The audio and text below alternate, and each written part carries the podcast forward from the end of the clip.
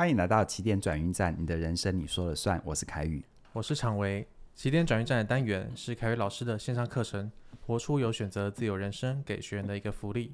只要你完成学习，就有一次机会可以填写起点转运站的表单，针对信念这个主题，跟凯宇老师有进一步的交流跟互动哦。那在今天进入正题之前，要先跟大家分享一个好消息，那就是起点文化的 App 已经上架了。不管你是在 Google Play 商店还是 App Store。你都可以在上面搜寻“起点文化”，启动了起，就可以享用我们的 App 最棒的服务跟体验哦。今天呢，这一位来信的朋友，他在职场上遇到一些辛苦，然后他也是一位年轻的朋友，我猜很多人会跟他有同样的历练，我们一起来陪伴他。好，今天来信的学员叫做 FTE，二十五岁，畜牧业，那我们以下要简称他 F。老师您好，我目前在养殖业上班，与同事一起养鸡。我有跟两位前辈相处过，但都配合得不是很愉快。第一位前辈他说，他不敢放任我做事，毕竟还是他在掌管。他也说我的做法不一定错，你可以自己去雇一个厂试试看。第二位前辈说，他希望我能照着他的方法做，确保百分之百不会有问题。这个行业就是没有唯一正确的做法，怎么样其实都可以，结果都是大同小异。所以我常常会有自己的做法，反正结果都一样。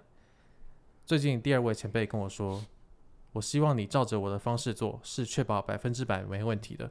”F 觉得说：“但我的做法可能是百分之九十没问题而已。”最后前辈就跟 F 说：“我来就好了。”我听完之后是很沮丧的，表面上他是不好意思再麻烦我修正，但言下之意给我一种不被信任的感觉。事后我跟女友聊天，她告诉我：“这应该不是不信任你，只是标准不同而已。”我听完心里就好很多了，但事后我也一直在想，是因为我是后辈，懂得还不够多，所以对事情要求会跟前辈们的标准不同吗？又想到最好自己养就好，就不会有沟通的问题了。但是我曾经自己养过一次，却好累，很希望能有同事一起分担工作。另外，我是 ENFP 的人格，是不喜欢被制定规则。如果给我太多限制，我反而做得不好。不知道我是不是也被人格特质绑架？特别对限制也很敏感。最后想问，要有什么信念才能跟同事好好相处，达成共识，并完成工作？嗯 嗯，我我自己读完这封信，我觉得哇，这真的是一个跟我刚出社会的时候一模一样的心情，非常菜鸟的心情。嗯、然后有对工作很多的期待。其实哦，不管在哪个阶段，都想要好好相处，达成共识，完成工作。对，对对，只是因为阶段不同，可能我们对于内涵会有一些调整。好，那呃，F 他的信。我猜可能是很多人在职场发展的过程当中，尤其是刚开始刚踏入职场，从学校离开，会有共同的心情这样子。所以呢，谢谢 F 提出这样的问题，因为我觉得我好久没有针对职场的问题来回答了 啊，针对职场和生涯的问题。那 F 他说他是一个 ENFP 这样的人格类型，这是在 MBTI 里面的分类。这叫做记者型的人格。记者型的人格有一些优势哦，就是他们善于鼓舞人，善于表达，热衷新鲜的事物。所以从这样的一个框架来解释，F 会说那些可以理解，完全可以理解。好，只是职场它跟社会一样，它是各种各样人的组合。好，除非 F 他今天，嗯，除非 F 你今天你不想要在这个工作，那当然这个问题就随风而去。但是我们在任何环境可能都需要有一个叫做适应的过程，所以呢，回到 F 身上，我在回答 F 的过程当中，我想大家在职场上努力，应该也会有类似的需求或感受。那就让我来娓娓道来，好，大家听听看。好，好，那我最擅长就是什么？就是要说文解字嘛，对不对？我最近还看到有那个网友回馈给我说，我都快变国文老师了。哦，对，真的真的。好，那当然，我们说语言反应跟信念，好，包含你使用的文字，那这背后可能会有什么样的状况？我们一起来看看。好，嗯、那 F 他的信当中最后写到：好好相处，达成共识，完成工作。如果这三件事情，它是我们在职场上面的需求的话，再说一次哈，好好相处，达成共识，完成工作，这三个是我们在职场发展上的需求的话，要排个顺序，我就很想要先问 F 的是，那这三件事哪一个放在前面？如果这三个要排序，你会怎么排？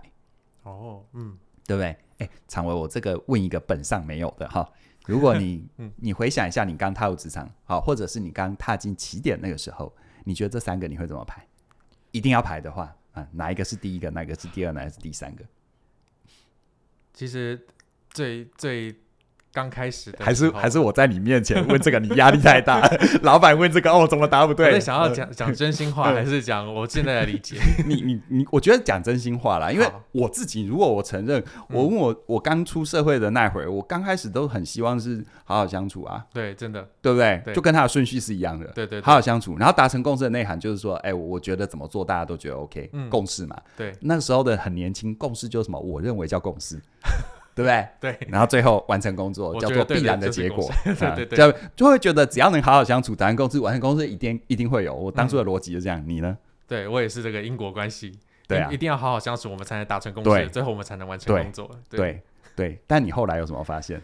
后来我发现，其实职场上完成工作才是首要的任务。其实不是这样，对不对？如果你没有先把完成工作为第一目标，你接下来好好相处跟达成共识，有时候都很困难。对，因为有时候完成工作，它的方法可能跟你原本想的不一样，它所需要的也不一定是大家很愉快。嗯，但是，一旦你能够稳定的完成工作，其实愉快会随后而到。对，因为老板会支持你。对，一直因果会倒过来的。对对对对，然后你一直能够完成工作，其实你自然就能摸出在这个环境底下适合适合工作的方法。哦，而当你有这个，也能够用结果来背书，你就容易跟别人达成共识，又或者是你也比较能知道这里的共识是什么。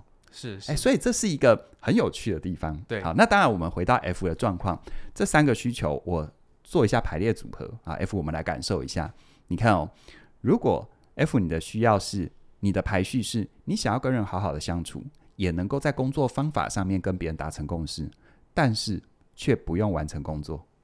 你觉得有哪一个工作可以这样？就情绪上很愉快，方法上很顺畅，但不用有结果。你觉得哪一个工作可以这样子？这个应该不太可能。对啊，职场上一定要完成工作，不然你的薪水怎么来嘛？对，对不对？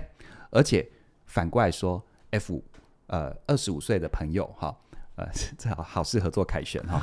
对，二十五岁的朋友，如果一个职场他。没有把完成工作这件事情当最高和唯一指导原则，你觉得在这个环境有前途吗？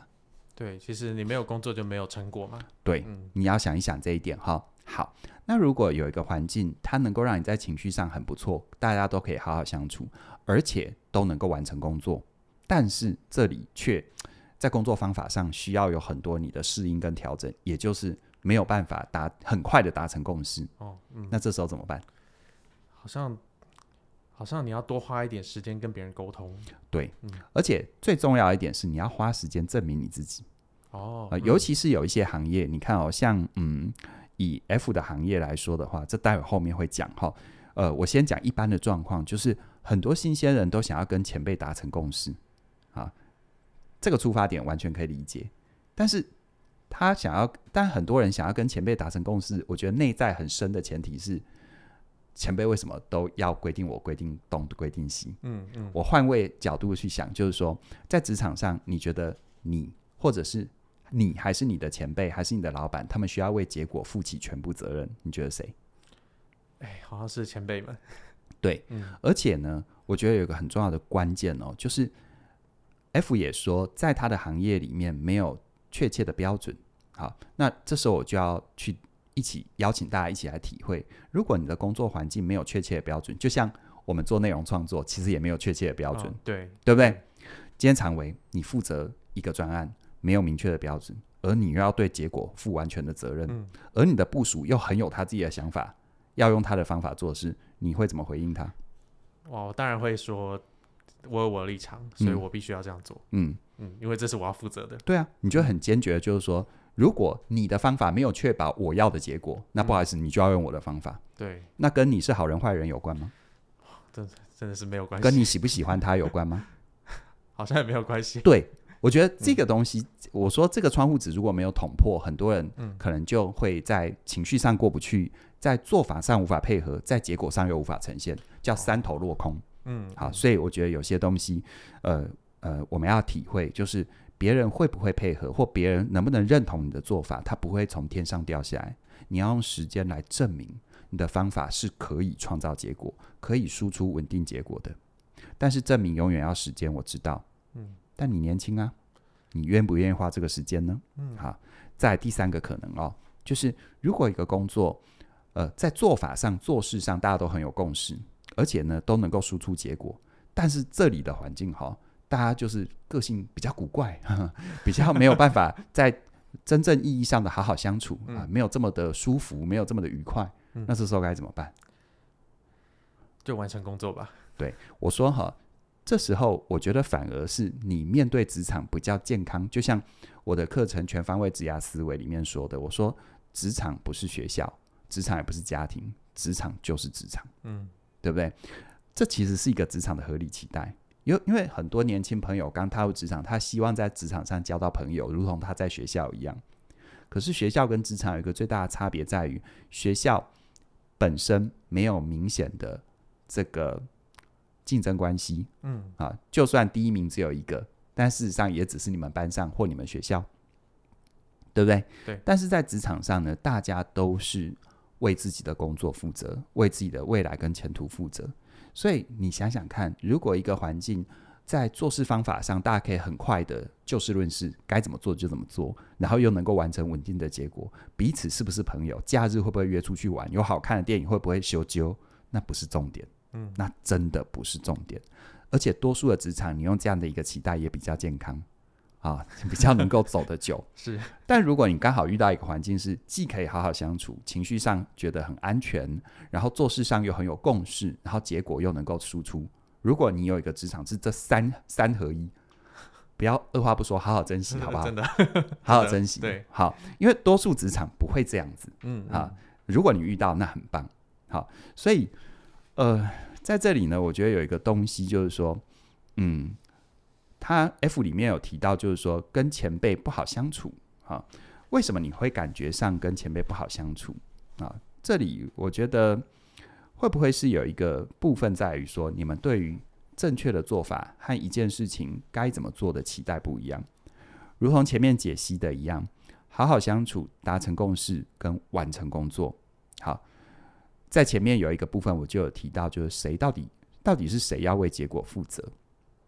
嗯，如果你的环境，如果回到 F 身上，你的环境要为结果负责的是你的前辈，而这个环境又没有一定的标准，那 F，如果你是你的前辈，你会要求你的部署，你会让你的部署按照他的做法，会还是会要求他按照你的做法呢？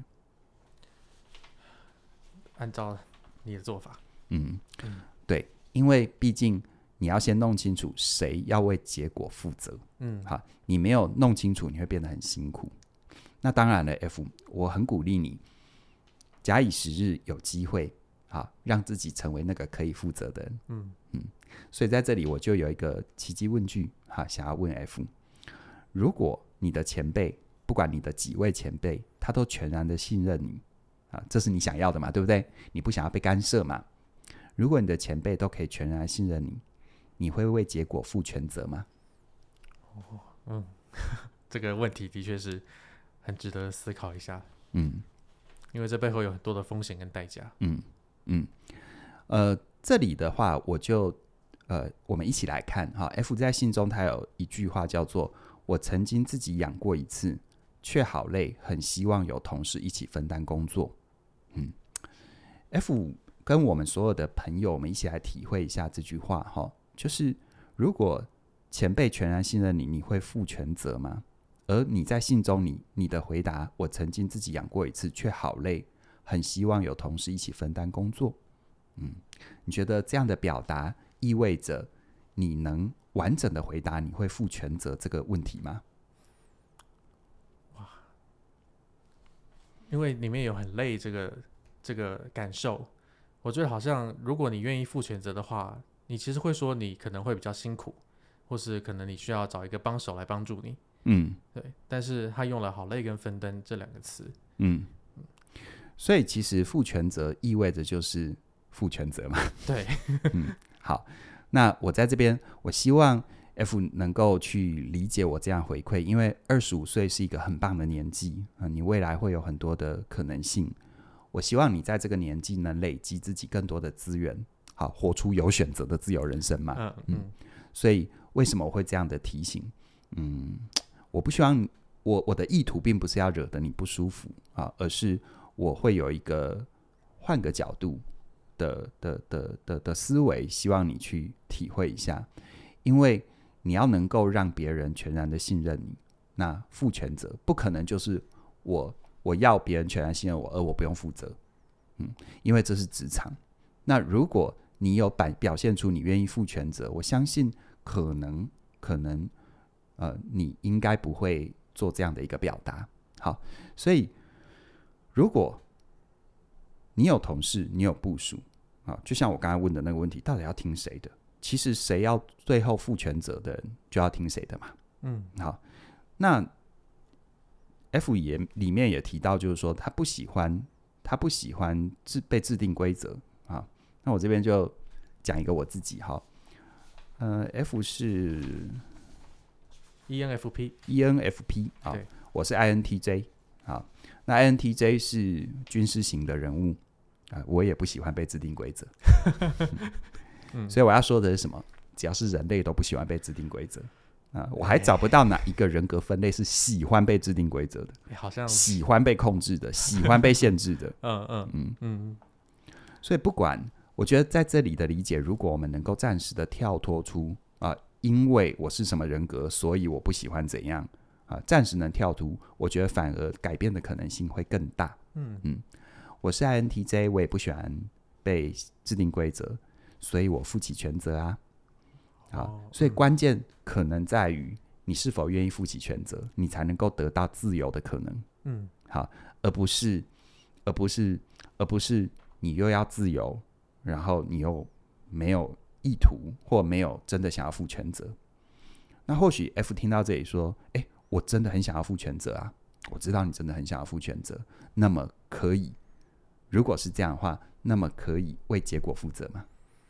就像如果你真的想要负全责，你真的想要得到别人完全的信任，那么如果还有一次让你承担，不管是哪个部分的责任或等等的，你可不可以？”去觉察一下自己的好累意味着什么？可不可以去觉察一下你想要有人一起分担意味着什么？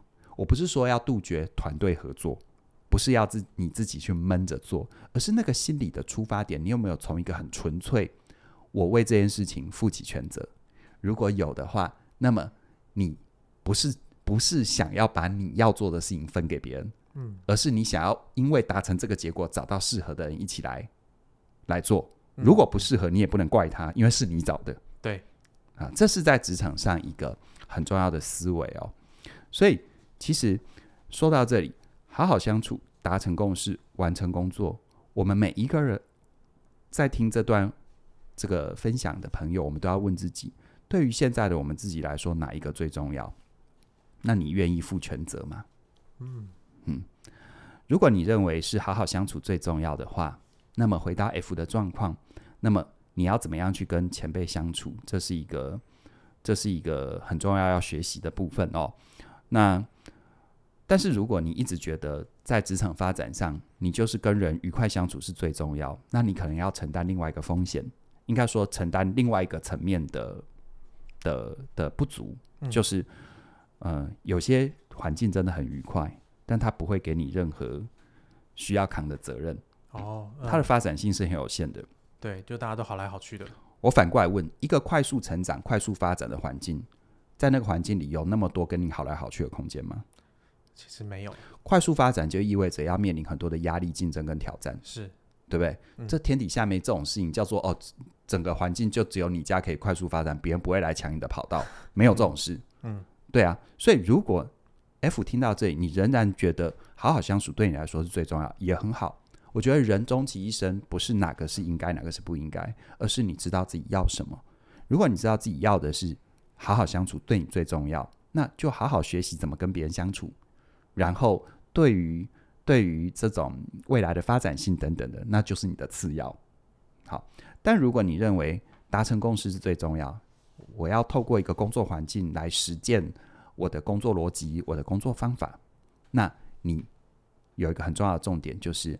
你要花时间证明你自己，嗯，好，很多人会把重点花放在证明自己，而忽略了要花时间 啊。对，啊，证明自己是要花时间的，嗯嗯而只有花时间才比较有机会证明自己。对，好，那但是这里背后的承担就是你可能会有一些人际的耗损哦啊，嗯因为。你还不足以让别人相信之前，你可能有时要用一些沟通的手段技巧，甚至于你要有一段时间是很辛苦的，有一种千山我独行，不必相送对的那种萧瑟感。是然后你要有一些心理的承担。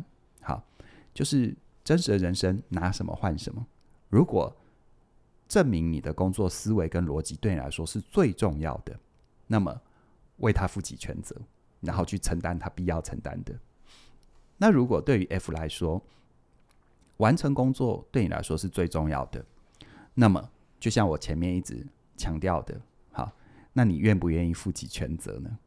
好，而你背后的承担，应该说自我提醒，就是你不要让沮丧变成是你的、你的、你的、你的一个基基本设定。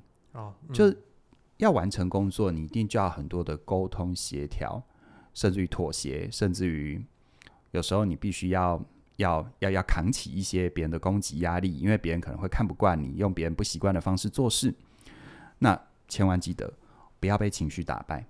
任何事情要去思考跟体会，除了感受不好之外，它对你的具体影响是什么？嗯，好，所以回到 F 身上，我想不管对此刻的你来说，你要的是什么？这三个，当然，如果我猜我是 F，应该是只有小孩在做选择嘛。那大人全都要嘛，嗯，可是全都要，就像我说的，如果你的环境它没有办法让你全都要，那刚开始我们一个一个来分析一下，哪一个对你来说是最重要的啊？人生是拿什么换什么？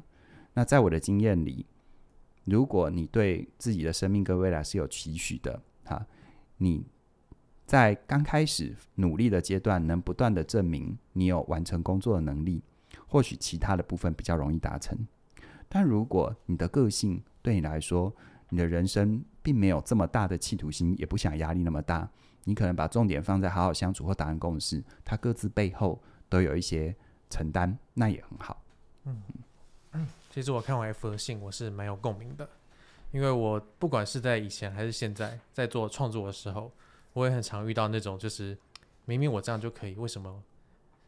那样就不行，就是为什么前辈跟主管就要有这么多的指责跟一些疑惑？对，但我确实，我觉得背后有一个很大的东西，真的就是你的上面还有一个人在负那个所有的责任，那个全部的责任。那其实这个就是职场的潜规则，也就是凯宇老师的全方位职涯思维里面提到的这个观念。那我相信，其实，在刚出社会的时候，我们真的很容易把焦点放在潜规则，而忘了去看到潜规则。那在凯瑞老师的全方位职涯思维里面，其实就有各式各样教你怎么在不同的主管跟不同的呃部署或者是前辈之间，采取各各式各样的策略，让你去看到你要怎么跟权力共舞。我补充一下哈，潜规则就我们做任何决策或者做任何选择之前，我们可能需要考量的。有一句话我觉得也蛮有感的，就是说，呃，其实没有什么所谓的。岁月静好，而是有人在你身前身后负重前行。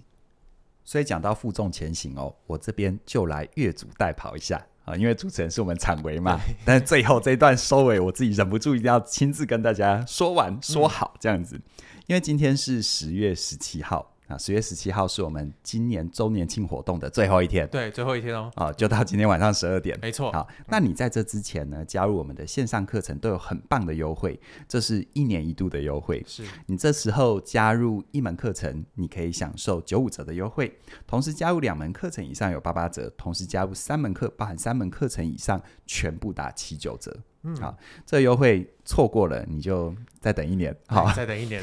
那承接今天。回答 F 的问题，我相信也是很多人在职场上发展会有的在乎跟选择吧。所以全方位职涯思维的这一门课，我也很鼓励你，可以趁这最优惠的时候一起来加入学习。毕竟呢，职场它占我们人生的一个很大很大的时间区段，是，而且它可能也是牵扯我们最多情绪、在乎、自我价值的一个核心。你很值得为它付出一些学费。学费有很多种哦，一种叫做用你的时间嘛，但时间就是张弓的箭，不会回头。嗯，但是另外一种呢，就是除了你的时间放在学习，而不是试错，并且你愿意为自己投资来上全方位职涯思维，我相信这是一个很值得的。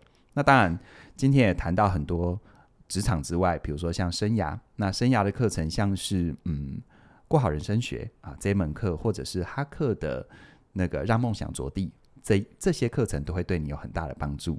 那当然了，再回头，我们起点转运站就是活出有选择的自由人生这一门课程所给你的一个福利。透过这样的互动，希望我能够好好的陪伴你，看见人生的不同风景。而且哦，周年庆的活动为什么要邀请你一起把握？因为你想想看，这些课程刚刚我只是讲到我临时想到的，还包含我们平台上已经有十几门课。那据我所知，蛮多朋友就是可能他在某个时段加入我们起点文化，就在那之前的优惠都没跟到，哎。这时候就是一个一定要跟到的机会了啊、一年一度的周年庆活动，所以呢，再强调一次，在今天晚上十二点之前，这个活动就结束了，请你务必务必务必把握机会。虽然这后面好像在叫卖，但事实上我也在给 F 和所有听我们这一段内容的朋友做一个示范。我们做事业就是为结果负责，对，我是在叫卖，但是我为我的起点文化的经营负责，而你。愿意为你的人生负责吗？或许，或许 嘴瓢了。或许学习就是一个最好的开始。诚挚的邀请你，希望你能够收下我们这一次周年庆的心意，趁今天十二点之前加入学习。那我们所有的课程资讯在我们的网站，那包含你现在不管听的是 YouTube、Podcast，在说明栏里都有我们相关课程的连结。诚挚的邀请你加入，希望。我们能够陪伴你在这不确定的世界里找到一个确定的自己、确定的方向。那今天的起点转运站就跟你分享到这里了，期待你跟我们一起前进，也也希望我能够有这个机会陪你看尽人生不同的风景。拜拜，拜拜。